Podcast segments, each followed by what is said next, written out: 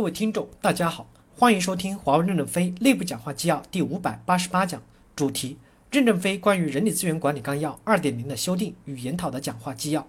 本文刊发于二零一八年三月十二日，接上文。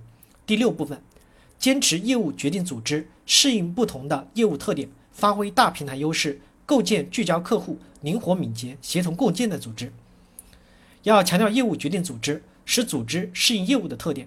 同时发挥大平台的优势。公司的平台是分层的，主要是分为两类，包括整个集团的平台和各个业务的平台，是有灵活性的。最终构建的组织是要满足三个要求：构建聚焦客户、灵活敏捷、协同共进。业务组织要有一定的管理跨度，不要分得太细。公司进入稳定的管理状态，部门化小，对一线干扰过多。整体上，公司的运作组织。要从管控型向转向支持作战型，组织的运作是为了作战，不是为了管控。管控是管控的问题，怎么把自己的作战也管控的动弹不了了呢？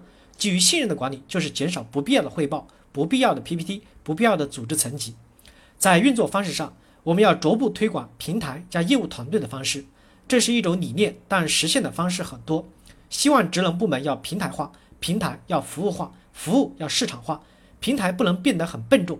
平台的厚度要根据一线的调用来决定，反过来才能挤压平台的成本。最后，平台与前线是利出一孔，利出一孔。公司仍然需要构建流程化的组织，否则大兵团作战将来怎么实现？但流程的繁琐不是科学，但必须先立后破。引进蛇摆动就是最好的 KPI 运作。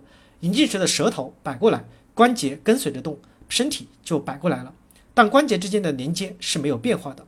美军在伊拉克战争上后勤表现得很好，其实就是很好的流程化运作。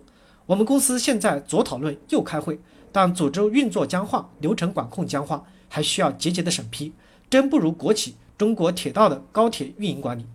但现在的流程差不等于不建立流程组织，虽然流程有非常多的毛病，但还支撑着这么大公司的运作。这个流程虽然有问题，但是还得继承与优化。抛弃了流程运作，我们就是游击队。要逐步的改变流程决策机制，对不确定性的事物以主观为主体的团队决策，确定性的事物以高级职员为中心的首长负责制。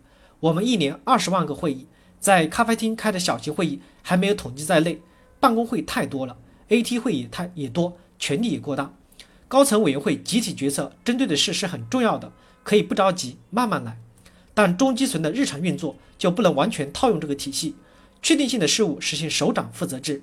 决策速度应该很快，而不是放在每月一次的会议上决决策。变革指导委员会自身要对准多产粮食，而不是流程完美的自我欣赏。要推动基层的流程可裁剪运用，过程文件的日落，不科学文件的优化活动进行。看看哪些地方适合实施首长负责制。如果取消 ST，也需要拿出替代性的管理机制，实现软着陆。变革委员会要有主动改进的动力，目标是多产粮食。全是大官又不推动，不如进来一些愿意推动改进的优秀的二等兵。感谢大家的收听，敬请期待下一讲内容。